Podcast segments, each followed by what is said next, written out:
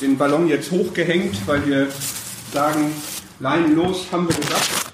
Müssen wir trotzdem immer wieder noch sagen, in manchen Themen, in manchen Bereichen. Und wir wollen uns von dem Herrn leiten lassen, dass er weiß. Und wenn sich Wolken am Horizont zeigen, dann vertrauen wir Gott. Wir sind abhängig und in Gott vertrauen.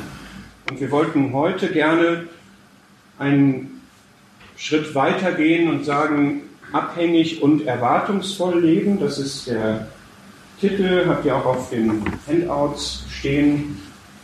Wir wollen einen Akzent darauf setzen, etwas von dem Herrn zu erwarten. Und nicht nur etwas zu erwarten, sondern viel zu erwarten.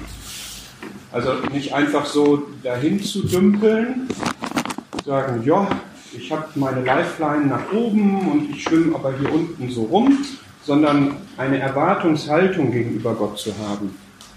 Ja, nicht nur eine Beziehung, sondern eine Beziehung, in der ich etwas ihm zutraue und nicht nur etwas ihm zutraue, sondern viel ihm zutraue. Das ist unser Anliegen für den Tag.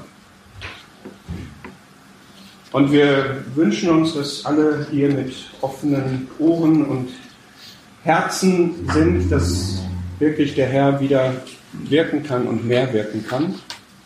Und dafür beten wir jetzt auch noch. Herr, wir danken dir, dass wir diesen Tag jetzt vor uns haben dürfen. Wir haben uns darauf gefreut. Wir freuen uns, hier zusammen zu sein vor dir. Wir danken dir für all den Segen, den du an Ostern und danach gegeben hast. Wir danken dir für jede einzelne Wirkung in jedem einzelnen Leben. Sei die auch vielleicht klein empfunden. Alles, was du wirkst, ist nicht klein. Es kommt von dir, es ist wunderbar. Es ist über unsere Verhältnisse. Es ist über unsere Möglichkeiten. Es ist herrlich. Herr, wir preisen dich, dass wir dich heute noch so erleben dürfen. Es ist eigentlich blöd, das so zu sagen. Warum sollte es denn anders sein? Aber es liegt auf vielen doch immer so der Eindruck, es ist alles schwach, es ist alles im Niedergang. Das ist es aber nur, wenn wir deine Ressourcen nicht nutzen, wenn wir dich nicht anflehen, wenn wir dich nicht einbeziehen, wenn wir nicht die Kraft von dir suchen. Herr, wir haben diese Kraft, diese Herrlichkeit erlebt und wir möchten mehr davon. Danach sehnen wir uns, Herr, für uns alle und noch viel mehr. Und wir bitten dich, dass du auch heute wieder durch dein Wort und durch deinen Geist redest, in jedes Leben hinein. Bitte schenk, dass zubereiteter Boden in allen Herzen ist und dass Offenheit ist, sich von dir ansprechen zu lassen. Herr, wir bitten um deinen Schutz in jeder Hinsicht. Wir bitten, dass alles gut ablaufen kann. Vor allem aber bitten wir um dein Wirken. Amen. Amen.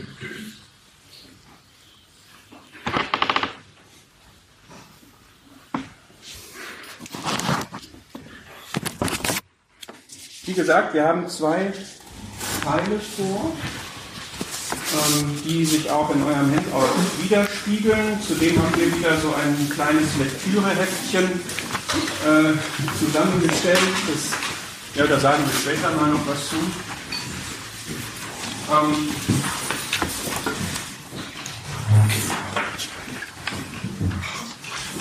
vom Ablauf her soll das so sein, dass wir zwei Themenblöcke haben. Der erste ist erwartungsvoll mit Gott leben.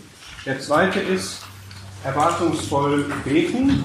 Der zweite Teil ist heute Nachmittag und wir machen das jeweils so, dass Philipp und ich separat einen Input geben. Wir haben uns vorgenommen, dass das so jeweils 20 Minuten ungefähr sind, wo wir euch also etwas vorstellen, eine Botschaft haben, etwas weitergeben möchten und dass wir dann ungefähr eine Stunde Gruppenarbeit haben, wo ihr dann anhand der offenen Leitfragen, wie das auch an Ostern war, Freestyle in eurer Gruppe, ähm, das Thema bearbeiten könnt. Dann möchten wir das kurz zusammentragen, vielleicht noch mal ein bisschen ergänzenden Input geben und dann wollen wir jeweils eine Gebetszeit auch haben, eine substanzielle, sodass wir ähm, gegen 1 Uhr die Mittagspause angepeilt haben. Angepeilt haben. Ja? Ich möchte gerne erst einmal etwas zu dem Vers sagen, der vorne auf dem Zettel steht.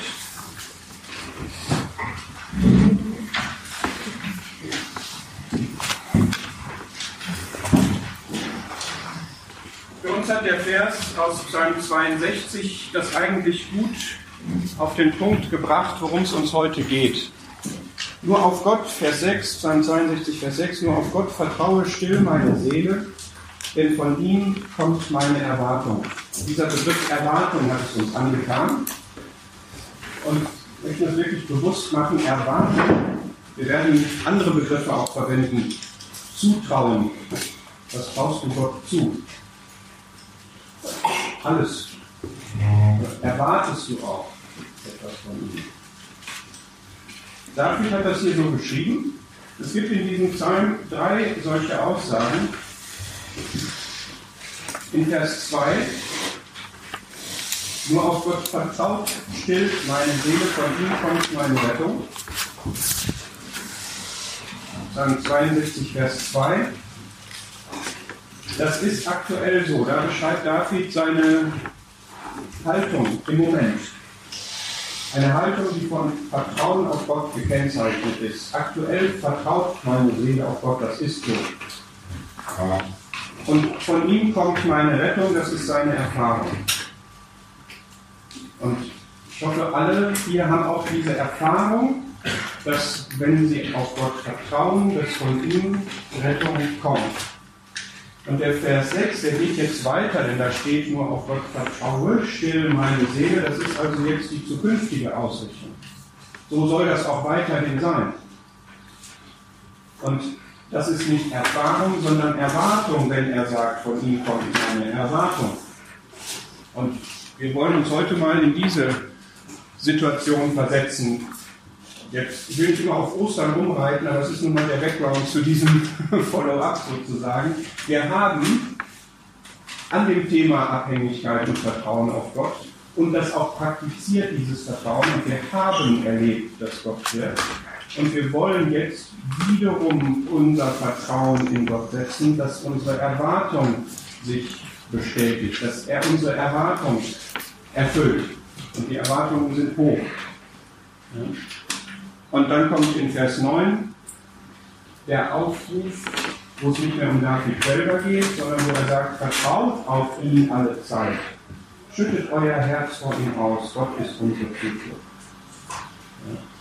Sowas darf sie ihm eine Erfahrung, dass sich Gottvertrauen lohnt, meine Erwartung, dass sich auch zukünftig Gottvertrauen lohnt und meine Empfehlung, an andere in Gottvertrauen zu leben, weil er die Zuflucht ist.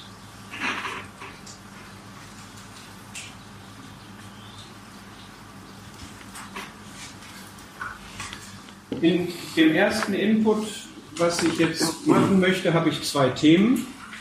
Und zwar festgemacht an diesem Psalm 62, Vers 6, nur auf Gott vertraue still meine Seele, von ihm kommt meine Erwartung, möchte ich etwas sagen über dieses nur auf Gott.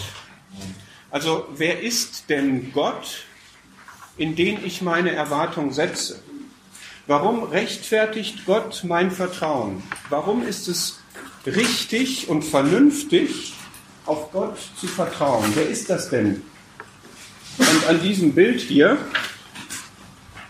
ja, ich habe also jetzt gesagt, leinenlos und vielleicht muss auch heute noch mal ein Leinenlos erfolgen, vielleicht zu einem bestimmten Thema, wo ich sage, das lasse ich jetzt hinter mir, da kappe ich jetzt etwas, da lege ich Sünde ab, da äh, gehe ich aus einer Verbindung raus, da entlaste ich mich von etwas, was mich beschwert. Ich überlasse mich dem Geist Gottes, der mich treibt, anhand seines Wortes, der mir den Weg zeigt. Und jetzt sehe ich aber dunkle Wolken und habe Befürchtungen und habe Sorgen. Und mir ist aufgefallen, dass ich das ganz Wichtiges gar nicht in diesem Bild hatte, nämlich die Sonne, um die es eigentlich geht. Also für mich war die Wolke Gott. Ja? Aber warum fliege ich überhaupt, wo fliege ich hin? Ja? Ich bin ein, ein Kind des Himmels sozusagen. Ja? Ich möchte Gott nahe sein, ich möchte Gott begegnen, ich möchte Gott erleben, deswegen habe ich jetzt eine Sonne da hinzugefügt, weil mein erstes Thema sein soll, wer ist denn dieser Gott, dem wir uns da anvertrauen sollen, von dem wir erwarten sollen? Und da könnte man jetzt viel zu sagen. Ein Schwerpunkt soll sein, er ist der Allmächtige. Denn das ist für mich jetzt mal was ganz Wichtiges. Wir könnten viele andere Eigenschaften nehmen. Aber dass er der Allmächtige ist, ist wichtig, denn wenn ich viel von ihm erwarte, wenn ich Großes von ihm erwarte, dann muss ich meine Erwartungen in jemanden setzen, der wirklich alles kann. Es bringt ja sonst nichts, wenn er irgendwas nicht kann und ich gerade das von ihm erwarte, dann bin ich geschnitten. Und wir können das jetzt immer nur so ein bisschen anreißen, dieses Thema. Äh, schlag mal auf 1. Mose 17, Vers 1, da ist das erste Mal, dass dieser Begriff vorkommt. Ja, meine Botschaft ist jetzt, Gott ist der Allmächtige. Wenn ich etwas von ihm erwarte, dann erwarte ich etwas von jemandem, der wirklich alles kann.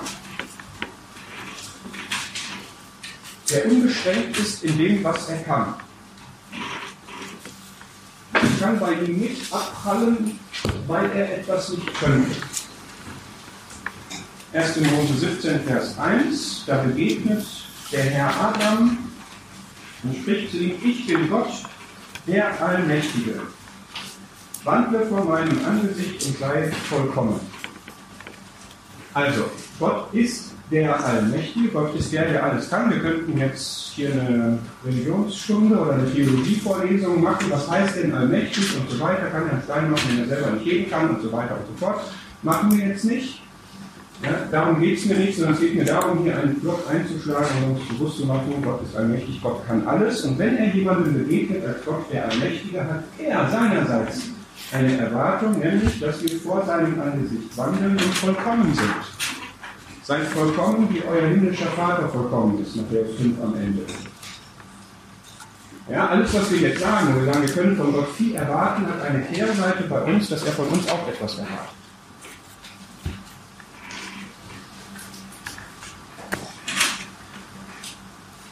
Geht jetzt leider ziemlich Schlag auf Schlag. Psalm 91. Ich empfehle euch, das nochmal nachzuarbeiten für euch, wenn ihr mögt. Das ist jetzt so ein, so ein Best-of Allmächtiger sozusagen, wenn ich das mal so formulieren darf. Psalm 91, Vers 1. Wer im Schutz des Höchsten sitzt, wird bleiben im Schatten des Allmächtigen.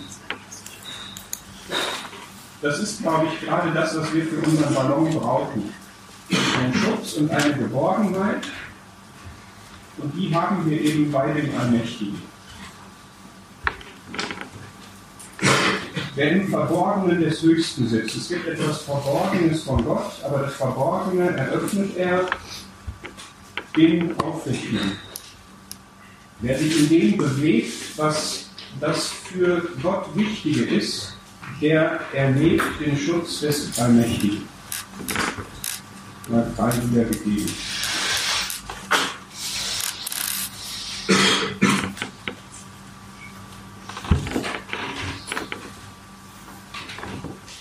Ich habe die ganze Zeit über Gott geredet und ich glaube, es ist wichtig, über Gott zu reden.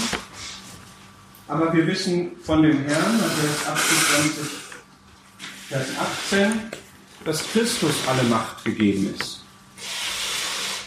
Und vielleicht denkt jemand, naja, das war jetzt Altes Testament. Ist das denn heute auch noch so?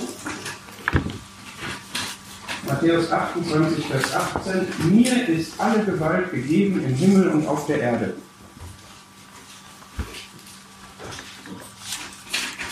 Und mit Christus, der hier spricht, sind wir verbunden.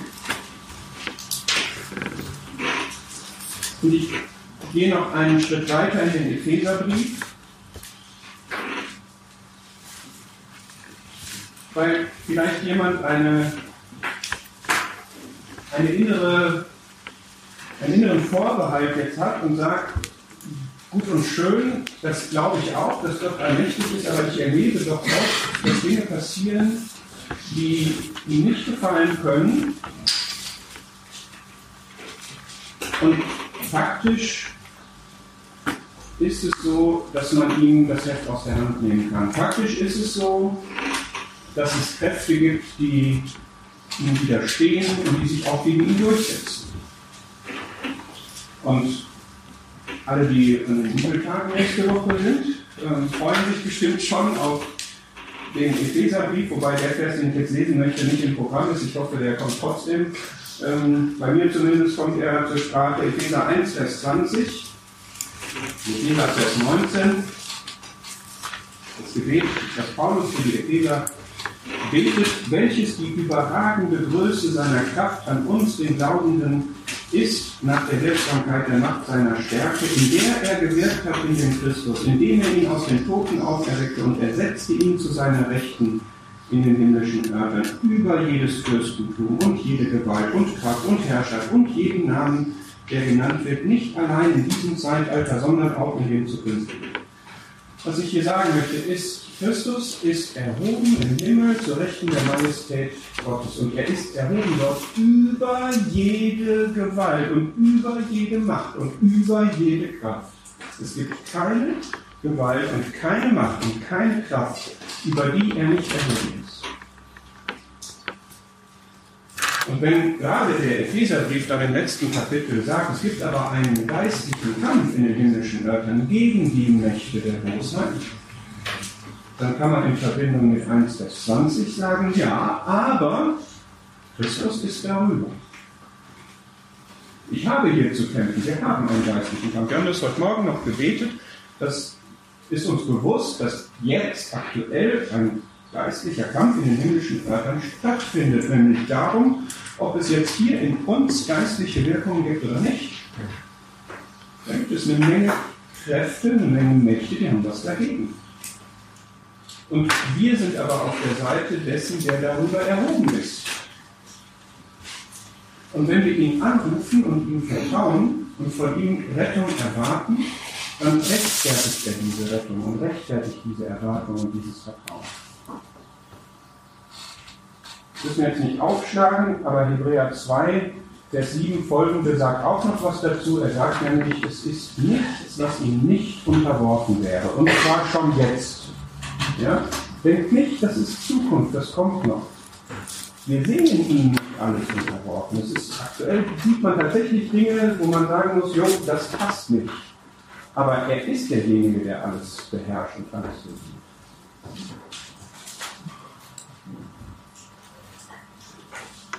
Hier in Epheser 1 steht nicht allein in diesem Zeitalter, aber eben auch.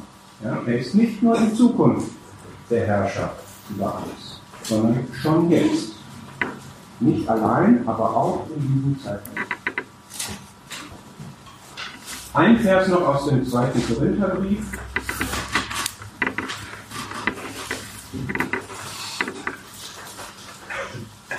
Eine Erfahrung von Paulus, die er den Korinthern weitergibt, 2. Korinther 1, Vers 9.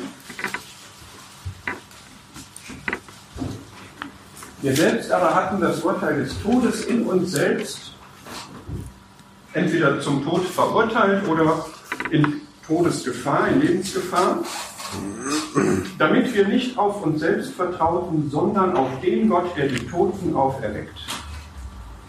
Ich lese diesen Vers, weil er zeigt, auch wenn Gott alles in der Hand hat, kann es sein, dass ein Glaubender natürlich in Lebensgefahr, in Todesgefahr, in Schwierigkeiten, in, in Nöte kommen kann. Und doch rechtfertigt dieser Gott, der Tote auferweckt, das Vertrauen. Und zwar der Gott, der Tote auferweckt. Ja, also mehr kann man nicht machen, als jemand, der tot ist, auferwecken. Und das vielleicht mal als Anwendung jetzt.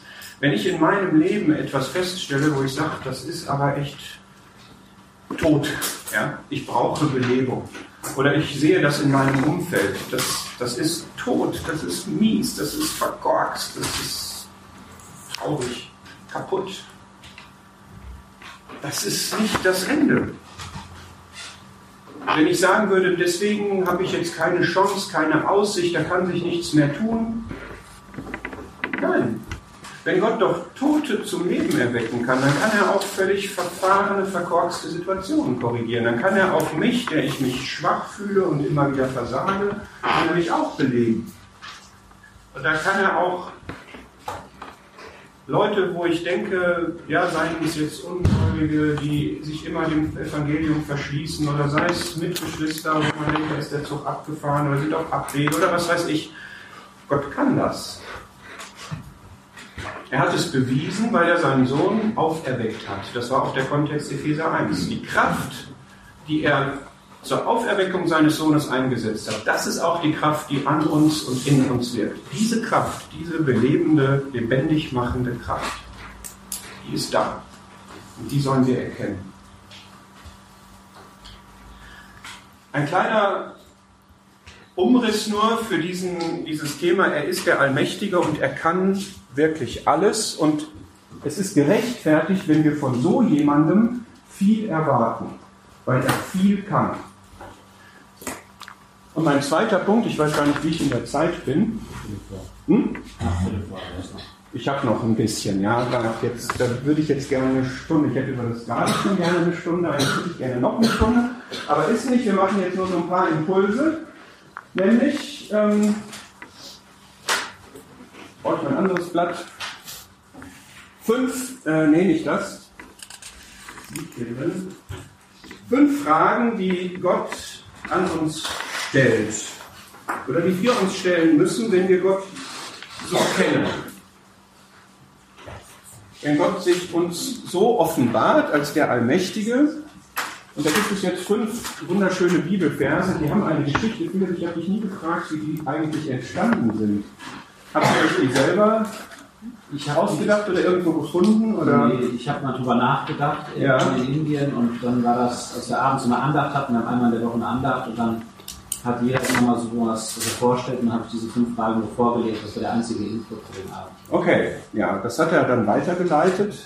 Ich habe mit großer Freude mich da intensiver mit beschäftigt und habe das auch hier und da schon mal weitergegeben. Es gibt auch noch andere Kanäle, habe ich äh, gemerkt. Irgendjemand hat mir diese Fragen dann auch mal geschickt, war sehr ermunternd. Ich dachte, oh hey, genau diese fünf.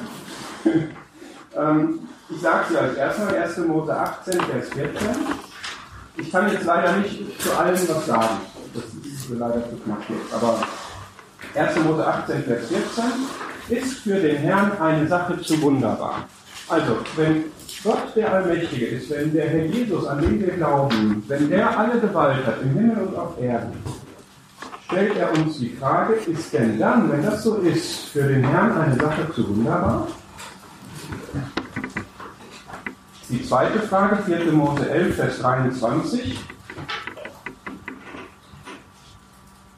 Ist die Hand des Herrn zu kurz?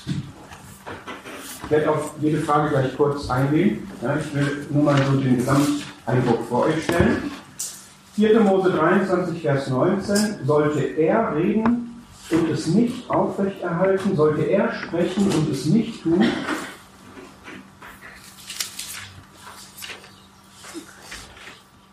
Jeremia 32, Vers 27, sollte mir irgendein Ding unmöglich sein?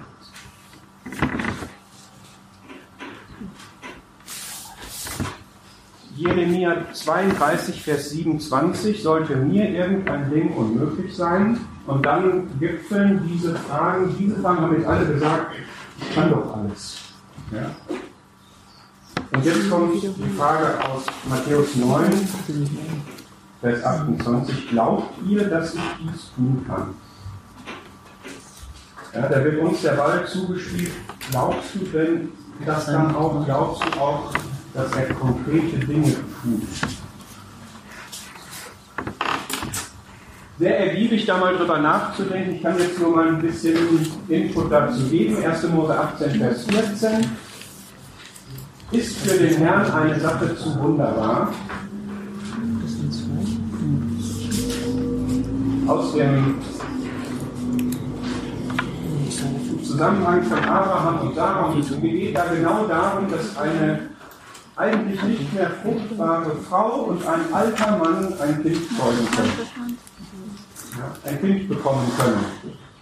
Ist für den Herrn eine Sache zu wunderbar. Und bei diesen Fragen empfinde ich immer eine unterschiedliche Stoßrichtung. Wunderbar heißt für mich außergewöhnlich, irregulär.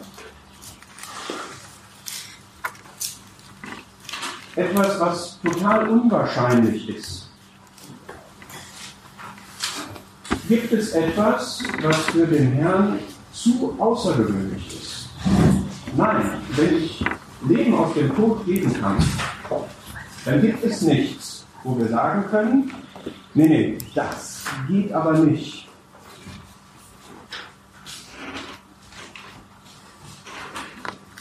Richter 13, die Geschichte, wo aus dem Kontext von Simson, Manoah und seine Frau, was fragst du nach, nach meinem Namen? Er ist ja wunderbar. Und dann steht ein Vers später, er handelte wunderbar. Es ist das Wesensmerkmal Gottes, dass er wunderbar ist. Wunderbar ist auch der Herr Jesus als Eckstein der Versammlung. Matthäus 21, Vers 42.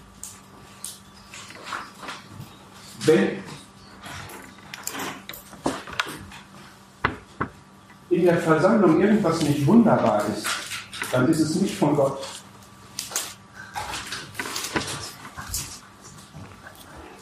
Wir sind berufen zu seinem wunderbaren Licht. 1. Petrus 2, Vers 9. Ja, also Gottes Wesen ist wunderbar zu sein.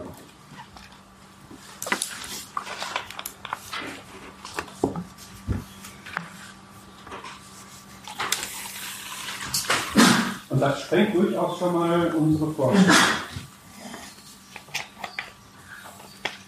Zu Simson kurz mal der Impuls, das war ein Thema, ich weiß nicht, wer von euch da war. Mich hat es da einfach nur beeindruckt, aber auch traurig gemacht zu sehen, dieser Wunderbare, der wunderbar gehandelt hat, Simsons Leben war so schwach leider, dass alle Wunder, die er gemacht hat, im Grunde immer nur dafür da waren, ihn aus der Tasche zu holen. Vielleicht ist das ein Impuls für jemanden. Also ich habe für mich gesagt, wie viel Energie wendet Gott auf, um mich aus Tiefs rauszuholen oder aus Dingen rauszuholen, in die ich mich selber reingeritten habe. Wie viele Impulse muss Gott auf mich verwenden, um mich zu korrigieren, anstatt gute, wirksame Taten zu tun? Die zweite Stelle, 4. Mose 11, ist die Hand des Herrn zu kurz. Das ist für mich mehr die Frage nach Gottes Reichweite. Ja, also gerade zu wunderbar heißt, gibt es etwas, was so, so ungewöhnlich, so außergewöhnlich ist, dass er das nicht kann. Hier ist die Frage, gibt es etwas, was außerhalb der Reichweite Gottes ist? Gibt es etwas, was ihm entzogen ist? Ist die Hand Gottes zu kurz? Gibt es Menschen, die er nicht erreichen kann? Gibt es Situationen, in die er nicht hineinwirken kann? Nein, Wir denken an Petrus, wo er die Hand rausstreckt und ihn aus dem Wasser zieht.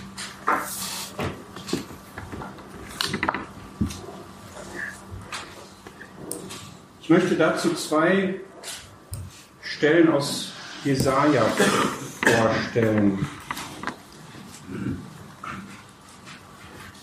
Wenn wir sagen, wir, wir glauben das,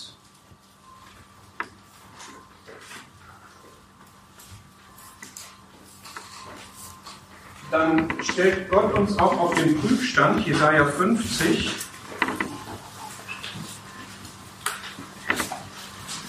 Und gleich noch eine Stelle aus 59. Jesaja 50, Vers 2, warum bin ich gekommen und kein Mensch war da? sagt Gott jetzt. Habe gerufen und niemand antwortete. Ist meine Hand etwa zu kurz zur Erlösung oder ist in mir keine Kraft, um zu erretten? das ist, finde ich, jetzt herzerforschend. Ja, wenn ich doch weiß, dass Gott allmächtig ist und dass seine Hand nicht zu kurz ist zu erretten, ja, warum bete ich denn dann nicht auch so? Warum rufe ich denn dann nicht? Warum stelle ich ihm denn nicht diese Person immer, immer, immer wieder vor? Warum bete ich nicht, warum flehe ich nicht in einer Situation, wo ich diese starke Hand brauche? Gott steht da quasi, so stellt er uns das ja hier vor und wundert sich. Ja, warum ruft denn keiner? Glaubt ihr denn, meine Hand ist zu kurz? Noch ein Stückchen weiter geht Kapitel 59.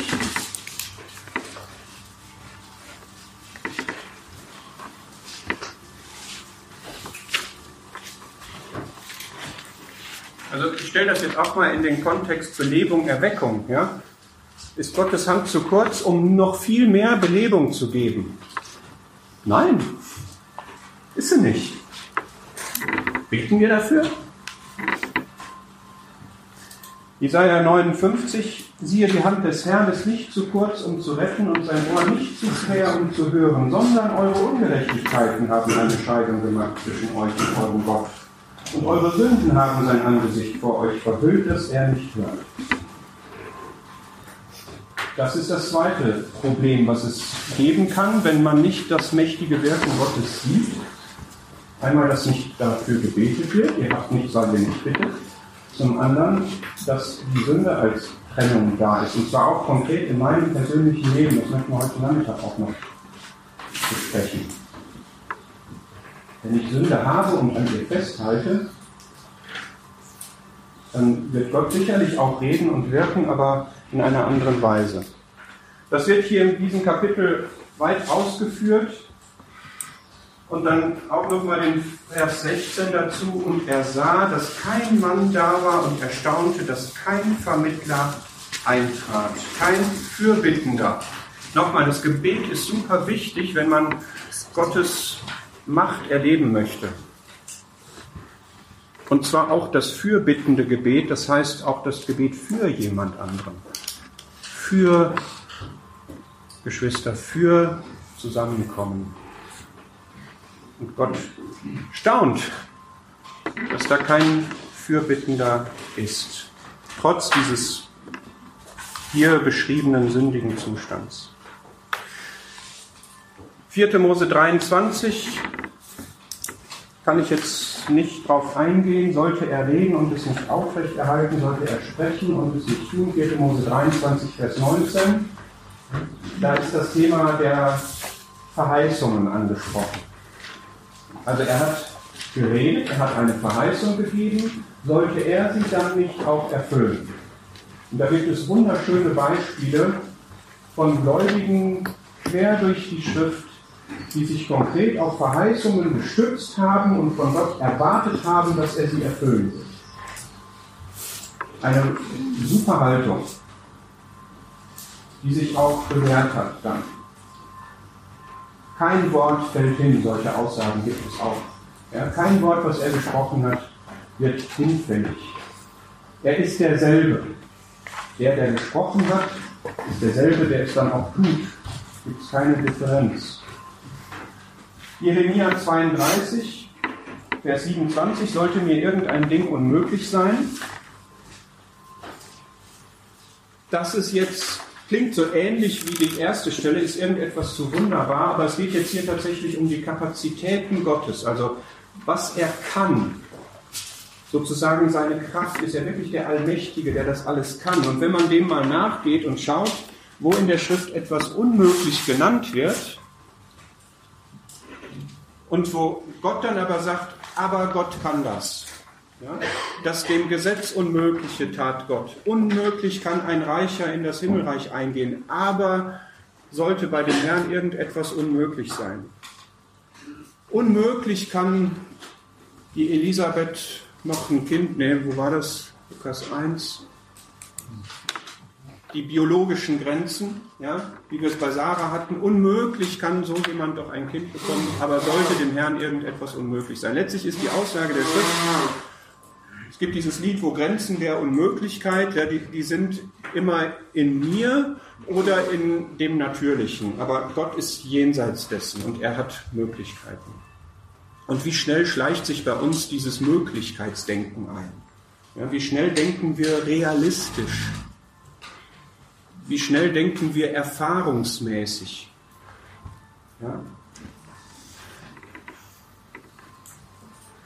da hilft nur noch beten.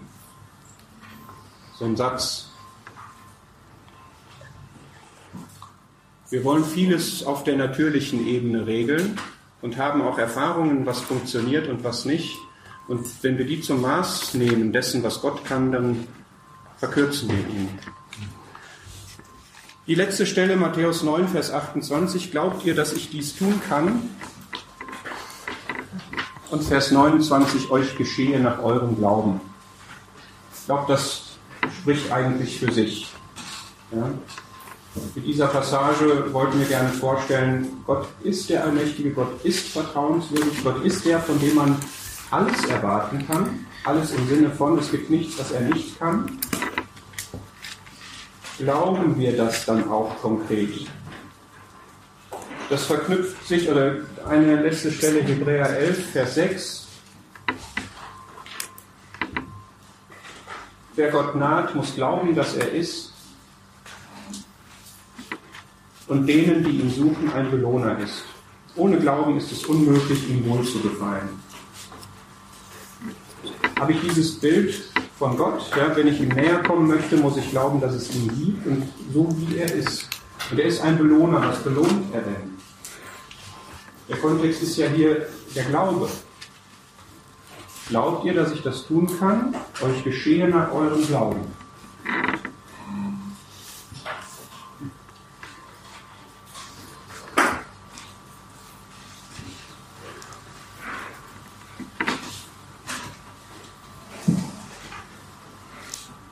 Ja, es war eine ganze Menge Input.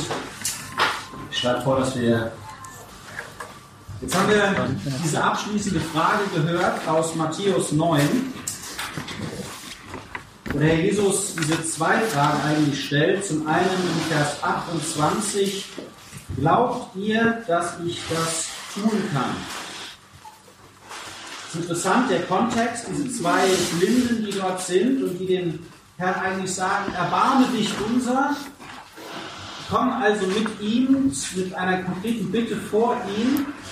Und es geht ihnen natürlich darum, dass sie sehend werden. Sie trauen dem Herrn das eigentlich zu, deswegen wenden sie sich an ihn. Und doch will der Herr nochmal hören aus ihrem Mund, dass sie ihm das wirklich zutrauen. Und er freut sich darüber. Und manchmal stellt er uns auch die Frage, manchmal beten wir ja vielleicht für Dinge, sprechen das aus, aber es fehlt eigentlich am Glauben. Ja? Man betet dafür und hat doch keinen Glauben. Der Herr fragt explizit, glaubt ihr, dass das, wofür ihr gerade gebetet habt, dass ich das wirklich tun kann? Und als sie dann sagen, ja, Herr, dann sagt er, euch geschehe nach eurem Glauben. Und ich glaube, das ist ein ganz wichtiges Prinzip, was wir in der Bibel finden. Wir werden das heute auch noch in Verbindung mit Gebet sehen. Euch geschehe nach eurem Glauben bedeutet eben auch, dass Gott unseren Glauben ernst nimmt und sagt, ja, wenn er mir das zutraut, dann will ich auch das in seinem Leben ja, offenbar werden lassen. Dann möchte ich ihn diesen Glauben auch ehren. Der Glaube ehrt Gott, weil der Glaube eben Gott beim Wort nimmt, weil der Glaube Gott Großes zutraut. Aber Gott ehrt auch den Glauben. Gott sagt, ja, dieses Vertrauen in mich, das möchte ich ehren, indem ich mich dazu bekenne 1 Samuel 2 wird das einmal gesagt, ich ehre die, die mich ehren. Die mich ehren, die werde ich ehren. Das ist ein Prinzip Gottes. Es gibt verschiedene Stellen, wo wir das sehen, dass Gottvertrauen mit dem Wirken Gottes zusammengeht. Und da möchte ich gerne einfach mal zwei, drei Stellen lesen. Ich werde jetzt sehr viele Bibelstellen geben insgesamt in diesen 20 Minuten. Ähm, es geht jetzt nicht darum, dass man das alles aufnimmt. Es geht mal darum, dass man so einen Eindruck bekommt, diese Zusammenhänge zu sehen, dass die einen Eindruck auf uns machen. Man kann das vielleicht zu Hause nochmal durcharbeiten. Ähm, einfach mal ein paar Stellen lesen, wo das so ähm, gezeigt wird, ganz klar, dass das Gottvertrauen, das praktische Gottvertrauen eine Wirkung mit sich bringt, wozu ähm, die eben von Gott ausgeht. Zuerst in 2. Chroniker 13 ähm, einen Vers. 2. Chroniker 13, ich lese mal auf der Mitte von Vers 18. Aber die Kinder Juda wurden stark, weil sie sich auf den Herrn, den Gott ihrer Väter, gestützt hatten. Also ganz klar, der Herr bekennt sich dazu, dass sie sich aktiv auf ihn stützen, im Kontrast zu Israel. Eine andere Stelle, 1. Chroniker Kapitel 5.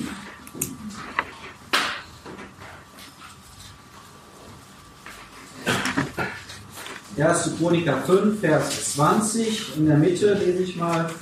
Denn sie schrien zu Gott im Kampf und er ließ sich von ihnen erbitten, weil sie auf ihn vertraut hatten.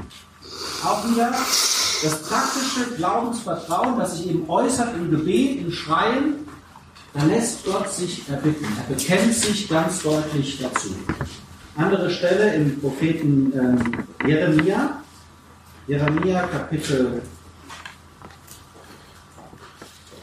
39, da wird zu einem Mann gesagt, der auch Gott vertraut hatte, in Vers 18 in der Mitte, und du sollst deine Seele zur Beute haben, weil du auf mich vertraut hast, spricht der Herr. Also auch wieder ein Mann, der in schwierigen Zeiten, wo vieles entgegen war, eigentlich sehr, sehr großes Glaubensvertrauen bewiesen hat. Und Gott sagt explizit, du sollst deine Seele zur Beute haben, weil du auf mich vertraut hast. Und noch ein Beispiel von Daniel, wo das explizit auch erwähnt wird. Daniel, ein Mann, der Gott auch vertraut hat, der treu gewesen ist, gerade auch im, im Blick auf Gebet, der immer weiter gebetet hat, trotz Widerständen, trotz Drohungen und so weiter. Wir kennen die Geschichte mit der Löwengrube. Und da wird ähm, gesagt von Daniel, wird erwähnt in Daniel Kapitel 6, im Vers 24, als er aus der Löwengrube rausgeholt wird, Vers 4, äh, Kapitel 4, äh, 6, 24 in der Mitte, und keine Verletzung wurde an ihm gefunden, weil er auf seinen Gott vertraut hatte. Auch wieder ein Mann Gottes, der praktisches Glaubensvertrauen bewiesen hat und Gott hat sich ganz konkret dazu bekannt. Er tut das immer wieder in anderer Form. Das bedeutet nicht, dass wenn wir ihm vertrauen, dass uns gar nichts passiert oder dass, äh, dass Leute nur gestorben sind, weil sie Gott nicht vertraut haben. Überhaupt nicht. Aber man sieht einfach diese Wirkung, dass Gott sich doch in irgendeiner Form zu praktischem Glaubensvertrauen bekennt. Was ist eigentlich Glaube oder wie äußert sich Glaube?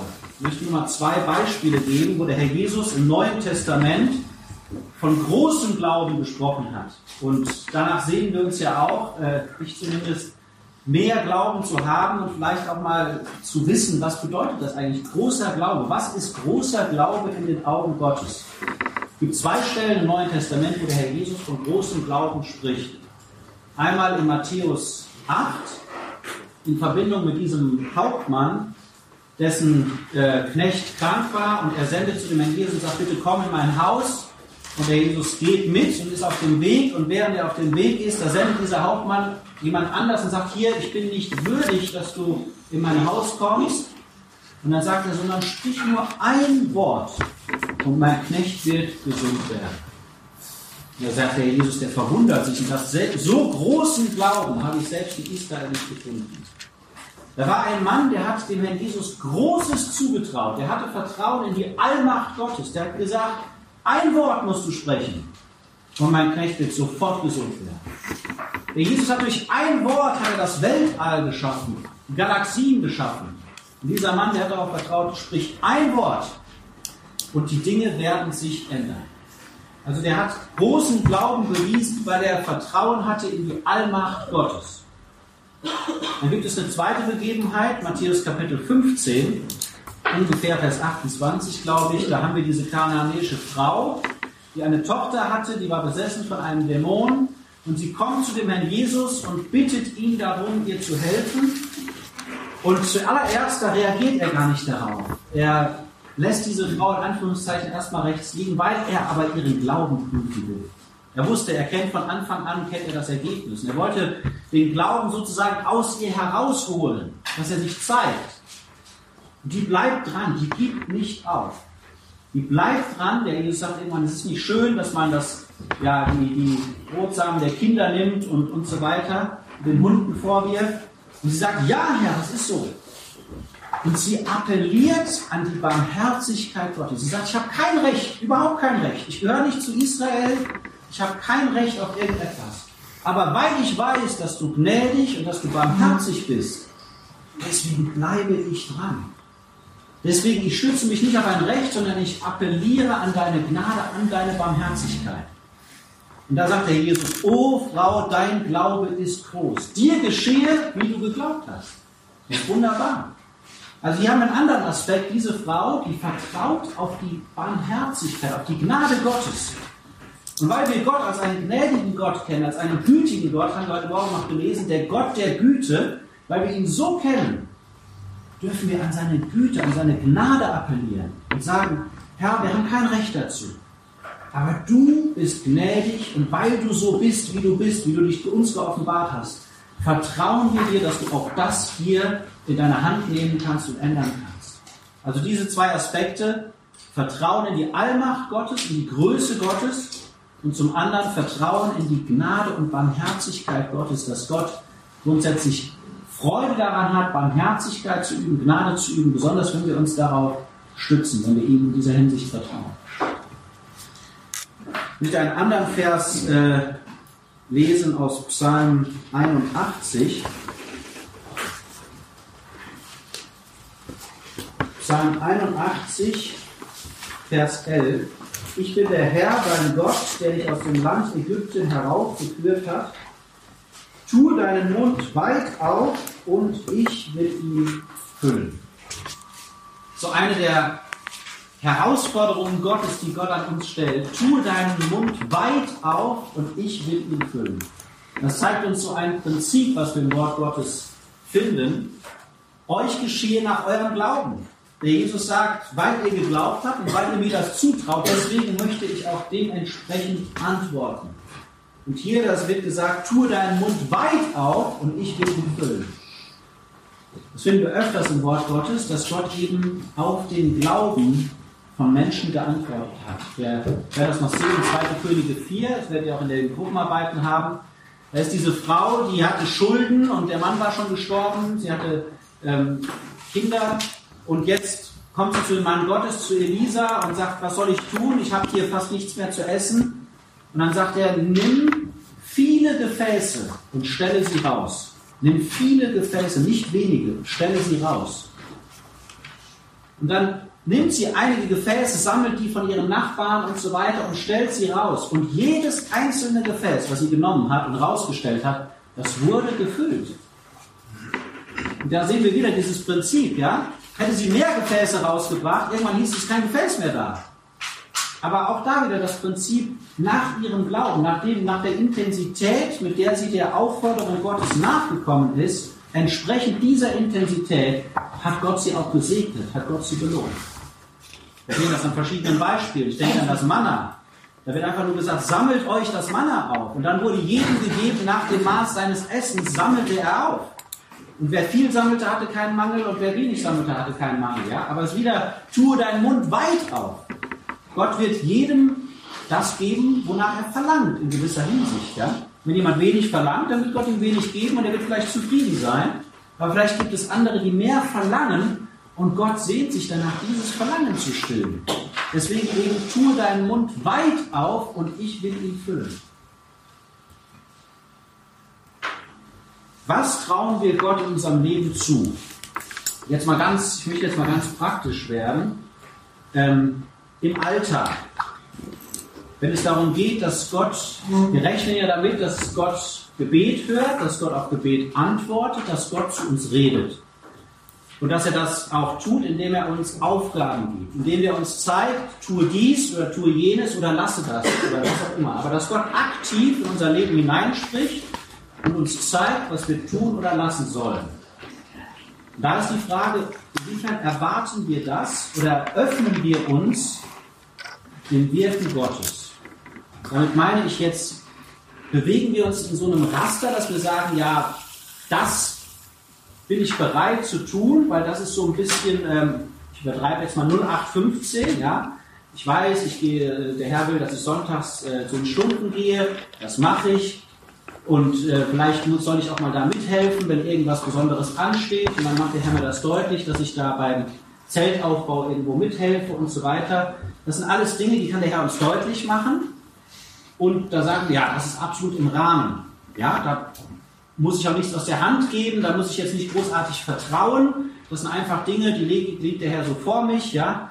Und da gehe ich auch kein Risiko ein. Da muss ich, da muss ich jetzt nicht loslassen in dem Sinne. Aber es gibt eben auch Dinge, wo der Herr uns zu Dingen auffordert, zu Aufgaben auffordert, wo wir auf einmal sehen, okay, wenn ich das jetzt tue, dann könnte dieses oder jenes passieren, wo ich überhaupt keine Kontrolle mehr drüber habe. Da könnte ich ganz schön im Regen stehen auf einmal, wenn das schief geht. Und da ist die Frage für uns, inwiefern öffnen wir uns für solche Aufträge? Dass Gott uns Aufträge gibt, wo wir sagen, oh je, wenn das schief geht, mein lieber Mann, dann hänge ich aber da. Da verliere ich vielleicht mein, mein Gesicht vor anderen. Wir haben alle eher die Tendenz, ich muss das für mich auch sagen, dass wir uns vor solchen Aufgaben eher scheuen. Weil wir vielleicht kleingläubig sind, weil wir denken, Gott könnte mich im Stich lassen. Wobei Gott eigentlich sagt, wenn, wenn Gott uns einen Auftrag gibt, dann wird er sich dazu bekennen. Dann wird er das immer auch irgendwie ehren oder belohnen, wenn wir diesem Auftrag nachgehen. Und vielleicht denken wir ja, Gott, eigentlich gibt Gott ja vernünftige Aufträge oder Dinge, die wir überschauen können. Und das ist mir jetzt neulich aufgefallen, dass es eigentlich nicht so ist. Also ich sage mal so, es gibt sehr viele Beispiele in Gottes Wort, wo Gott eben ungewöhnlich gehandelt hat. Völlig gegen den menschlichen Verstand, wo Menschen wirklich loslassen mussten, ganz aktiv. Und jetzt möchte ich euch mal eine ganze Reihe an Beispielen geben, ja, die einfach das untermauern sollen die zeigen, dass Gott in der Regel, oder vielleicht kann man das so sagen, ich bin mir nicht sicher, wie vorsichtig sein, aber sehr oft ungewöhnlich handelt. Ungewöhnlich in unser, äh, im Vergleich zu unserem menschlichen Denken. Ich gebe euch jetzt mal ein paar Beispiele. Wenn ihr wollt, könnt ihr mitschreiben, könnt ihr zu Hause euch nochmal anschauen. 1. Mose 22 sagt Gott zu Abraham, opfere deinen Sohn. Wir würden sagen, menschlich gesprochen, ist doch Wahnsinn. Wenn Abraham das irgendwem erzählt hätte, hier, Gott hat mir gerade erzählt, ich soll meinen Sohn opfern, hätte ihm doch jeder gesagt, hier, pass mal auf, äh, ganz ruhig. Ja? Äh, so, nächster Fall. Der Herr sagt zu Abraham, 1. Mose 12, hatte ich, äh, das kommt eigentlich vorher, verlasse dein Land, geh in das Land, das ich dir zeigen werde. Ja, wohin denn? Ja, keine Ahnung. Gott hat mir gesagt, ich soll äh, Sachen packen und los. Geht doch völlig gegen unseren Verstand völlig entbehrt völlig der, der logischen, der, der, ja, wie soll ich sagen, Sicherheiten irgendeiner festen Grundlage. Ja? Und doch verlangt Gott das genauso von Abraham. Zu Jakob sagt Gott, ich will, dass du nach Ägypten gehst. 1. Mose 46. Geh, zieh hinab nach Ägypten. Ah, Jakob sagt, das kann ja wohl nicht wahr sein. Isaak ist nie in Ägypten gewesen. Jetzt soll ich auf einmal nach Ägypten gehen? Wie soll das gehen? Aber Gott verlangt das von ihm. Vertraue mir. Ich habe einen Plan für dich in Ägypten. Wir lesen von Mose. Mose, da sagt Gott, rede zu den Felsen. Das müssen wir mal vorstellen, ja? Gott sagt zu Mose, rede zu den Felsen, er wird Wasser geben, ja? Also haben wir schon mal von Felsen gesprochen, dass da Wasser rauskommt. Mose musste sagen, okay, äh, gut, ich werde das jetzt machen. Ich meine, da muss man sich auch vorstellen, Mose steht da, das Volk steht bei ihm, und jetzt muss Mose sagen, okay, ich muss jetzt Gott vertrauen, ich muss jetzt zu den Felsen reden. Wenn das jetzt nicht klappt, dann wird mich das Volk komisch anschauen. Ja? Das ist jetzt, kann man hier mit dem Stein anfangen zu sprechen. Es kommt kein Wasser raus. Ja? Also muss ich das mal ganz plastisch vorstellen. Denk an Josua. Da sagt Gott, die Priester, die die Bundeslade tragen, die sollen erstmal in den Jordan reingehen. Und wenn die in den Jordan reingehen, dann wird das Wasser aufhören zu fließen. Und damals war der Jordan überschwemmt über die Ufer. Was mussten die machen? Die mussten sagen, ja, entgeht völlig dem menschlichen Verstand entgegen. Wir gehen jetzt in den Jordan rein. Dann mussten die wirklich mit ihrem Fuß in den Jordan gehen. Ja? Das Volk hinterher, die haben wahrscheinlich alle gegafft, wie verrückt, ja? haben gedacht, was passiert hier jetzt? Aber in dem Moment, wo die das getan haben, den Fuß in den Jordan gesetzt haben, da blieb das Wasser stehen. Jericho, sagt Gott, ihr müsst siebenmal, äh, sechs Tage lang um diese Stadt herumziehen das muss man überlegen. Da zogen die da sechs Tage lang um die Stadt rum. Die haben doch aus dem Fenster mit mir schon gesagt, die sind nicht mehr alle. Ja? Also, weil wer macht sowas? Aber Gott sagt, das ist mein Weg. Ihr zieht sechs Tage lang, zieht ihr da rum und am siebten Tag macht es noch ein siebtes Mal und blast dann in die Posaune und dann werde ich helfen. Auch wieder völlig gegen den menschlichen Verstand, aber genau das hat Gott dazu benutzt, um den Sieg zu schenken. Gideon, Richter 6. 32.000 Mann hat er. Muss gegen eine riesige Armee kämpfen. Das, das wird gesagt unzählbar. Ja? Er zieht los, Gott sagt, es sind viel zu viele. Und dann geht Gott so weit runter, bis nur noch 300 Mann dabei sind. 300 Mann und die sollen dann mit irgendwelchen Krügen und Fackeln drin und Trompeten, sollen die dann auf einmal hier gegen eine unzählbare Schar an Feinden kämpfen. Das ist der Weg Gottes, wo jeder sagen würde, ist doch, ist doch völlig gegen menschlichen Verstand. Denkt man Elia, 1. Könige 17. Elia, der betet und der betet dafür, Herr, bring das Volk wieder zurecht. Gib, dass es keinen Regen mehr gibt, dass die Leute zum Nachdenken kommen. Der betet Gott gibt ihm die Sicherheit, es wird keinen Regen geben. Und jetzt ist er gefragt, der Elia. Was soll er tun? Er soll vor den mächtigsten Mann Israel gehen, soll ich da hinstellen und sagen, es wird keinen Regen mehr geben. Ja? stellt euch mal vor, ihr betet für eine Sache, Gott gibt euch Gewissheit und jetzt müsst ihr aufstehen zu einem Bruder oder zu irgendwem gehen und sagen, das wird so passieren. Ja? Stell dir mal vor, am nächsten Tag es geregnet. Wie hat er da gestanden? Aber der musste Gott vertrauen. Der hat Gott vertraut und gesagt, es wird keinen Regen geben, bis auf das Wort des Herrn. Dann sagt Gott im nächsten Augenblick, direkt danach, sagt Gott, gehe an den Bach Krit, ich habe den Raben geboten, dich zu versorgen. Hätte Elia sagen können, also ich gehe in die nächste Stadt, da ist ein Supermarkt, ja, aber ich gehe doch nicht an den Bach Krit. Und genau das war Gottes Weg für ihn. Er hat gesagt, genau da sollst du hingehen, ich habe den Raben geboten, dich zu versorgen. Dann lebt er das, dann geht der, äh, der, der Fluss trocken, sagt Gott weiter, jetzt gehst du zu dieser armen Witwe. Ich habe ihr geboten, dich zu versorgen. Ging auch wieder gegen den Verstand. Eine arme Witwe, nur noch einen Sohn und noch ein bisschen Öl im Krug, noch für, ein, äh, für eine Mahlzeit. Ja? Sagt Gott, das ist mein Weg, das sollst du tun, das sollst du hingehen. Dann 2. Könige 4 haben wir schon gesehen, im Neuen Testament, der Herr Jesus, der geht da entlang und dann sieht er da diese die Söhne von im Zebedeus sind da mit ihrem Vater am Arbeiten. Und der Herr sagt, kommt, folgt mir nach. Die standen augenblicklich auf, ließen die Netze liegen, folgten ihm nach. Würde jeder sagen, das ist doch Wahnsinn. Ihr könnt doch nicht euren Vater im Stich lassen. Was, was macht ihr denn hier? Wir lesen, im Neuen Testament gibt es eine ganze Reihe an, an Beispielen. Der Herr sagt in, in Lukas 9, da sagt der Herr, sendet diese 70 Jünger oder sendet seine Jünger aus, sollen das Evangelium predigen. Er sagt, nehmt nichts mit. Keine Tasche, kein zweites Gewand, gar nichts. Es wird für euch gesorgt werden. Jetzt auch da wieder, wie wenn Gott uns heute sagen würde, hier, geh mal auf eine Reise, lass dein Portemonnaie mal schön zu Hause, es wird schon für dich gesorgt werden. Ja? Ich meine, wer würde sowas machen? Aber so handelt Gott eben manchmal. Ja? Nach, natürlich nach unserem Glauben, nach dem Glauben, den jeder hat, ganz klar. Aber es zeigt einfach, dass immer wieder diese Leute, was die gemacht haben, die haben das im puren Gottvertrauen gemacht. Zwei andere Beispiele, Markus 11, können wir auch mal lesen, finde ich auch immer ganz interessant, wie Gott das da so vorstellt. Markus 11, Lesen mal Vers 1. Und als sie sich Jerusalem, Bethphage und Bethanien nähern, ging gegen den Ölberg hin, sendet er zwei seiner Jünger und spricht zu ihnen, geht hin, das Dorf euch gegenüber und sogleich werdet ihr dort hineinkommen und werdet ihr ein Fohlen angefunden finden, auf dem noch nie ein Mensch gesessen hat, bindet es los und bringt es herbei. Und wenn jemand zu euch sagt, warum tut ihr dies, so sagt der Herr benötigt es und er sendet es sogleich hierher. Die mussten irgendwo hingehen, mussten sich da von irgendwem einen Esel nehmen und dann darauf vertrauen, dass wenn der sagt, was ist hier los, er hat nicht für meine Sachen, ja, der Herr braucht das und dann wird das schon gegeben werden. Ja. Ja, wer wird das heute machen? Ja? Irgendwo hingehen, äh, ich brauche dein Auto, der Herr hat mir das gesagt und ja, ja, das ist gut,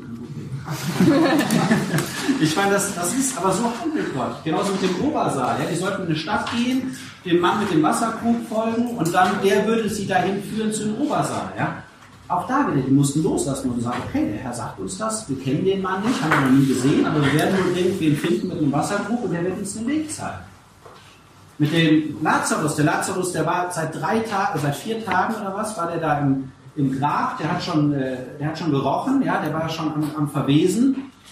Und da sagt der Herr, räumt den Stein weg. Und die mussten sagen, Herr, äh, der riecht schon, es ist, es ist zu spät, ja. Und doch verlangt der Herr und sagt, räumt den Stein weg, vertraut mir. Tut das jetzt einfach mal. Ich werde euch zeigen, was daraus hervorgehen kann. gibt so viele Beispiele im Neuen Testament, wo Gott eben gerade das getan hat. Auch mal ganz praktisch Apostelgeschichte 5, Vers 20. Die, die Jünger, die werden festgenommen, weil sie ihn bezeugt haben. Sie haben bezeugt von den Dingen, die Jesus getan hat, die kommen ins Gefängnis. Dann werden die befreit und was sagt der Engel zu denen? Was sagt der Herr ihnen? Ihr geht sofort in den Tempel und ihr zeugt genau da weiter. Würde heute würde jeder sagen, hey, du bist gerade in den Knast gekommen, jetzt back mal kleine Brötchen, mach mal ruhig, ja, nicht wieder direkt in die Öffentlichkeit gehen. Der Engel sagt, ich gehe direkt wieder in den Tempel, da wo es am provokativsten ist für die Leute. ist ja unglaublich eigentlich, ja. Gott sagt dem Ananias, ähm, hier, du gehst zu diesem Saulus von Tarsus, ich will, dass du den besuchst. Ananias, das, das, das geht überhaupt nicht, der Mann hat die Christen hingeschlagen. Und Gott sagt, nee, geh dahin, vertrau mir einfach. Vertrau mir einfach, ich werde dir das zeigen. Die Korinther, vielleicht noch als letztes Beispiel, hatten das letzte Mal schon im 2. Korinther 8. Arme Menschen verfolgt, wenn wir sagen, gut, die wird Gott auf keinen Fall gebrauchen, jetzt für irgendeine besondere Sache noch. Und da sagt Gott, ich will, dass ihr euer letztes Hemd gebt, um den Gläubigen in Judäa zu helfen. Das sind aber Gottes Wege, wo wir sagen, das ist total komisch. Warum macht Gott das so? Ja? Also es soll uns einfach nur zeigen, man könnte noch eine ganze Reihe anderer Beispiele nehmen. Es soll uns einfach nur zeigen, Gott handelt oft ungewöhnlich. Der gibt uns Aufträge, wo wir sagen, oh je, wie soll das gehen? Aber wenn Gott uns solche Aufträge gibt, wenn Gott uns solche Überzeugungen wirkt in unseren Herzen, dann dürfen wir wirklich sagen, okay, jetzt vertraue ich. Und in dem Maß, wie wir dann vertrauen, werden wir auch die Herrlichkeit Gottes sehen. Das ist das, was der Herr Jesus zu der Martha sagt, Johannes 11, Vers 40. Als sie sagt, Herr, er riecht schon, warum soll ich jetzt hier den Stein weg noch wegnehmen? Da sagt er, habe ich dir nicht gesagt, dass wenn du glauben würdest, so würdest du die Herrlichkeit Gottes sehen. Wenn die den Stein nicht weggetan hätten, hätten es nicht gesehen. Und so ist das oft, dass vielleicht Gott Dinge von uns verlangt, wo wir zuerst mal zurückschrecken Petrus, wir haben die ganze Nacht gefischt, wir haben nichts gefangen, das macht überhaupt keinen Sinn jetzt hier mitten am Tag. Aber auf dein Wort hin. Da müssen wir hinkommen. Wir sagen, aber Herr, auf dein Wort hin, weil du mir diese Überzeugung geschenkt hast, will ich das tun. Und dann werden wir auch zunehmend die Herrlichkeit Gottes erleben in unserem Leben. Da bedeutet es aber wirklich konkret loszulassen. Das negative Beispiel ist Matthäus 13 am Schluss. Er konnte dort aber nicht viele Wunderwerke tun aufgrund ihres Unglaubens. Also es gibt zum einen diese Korrelation zwischen Gottvertrauen und dem Wirken Gottes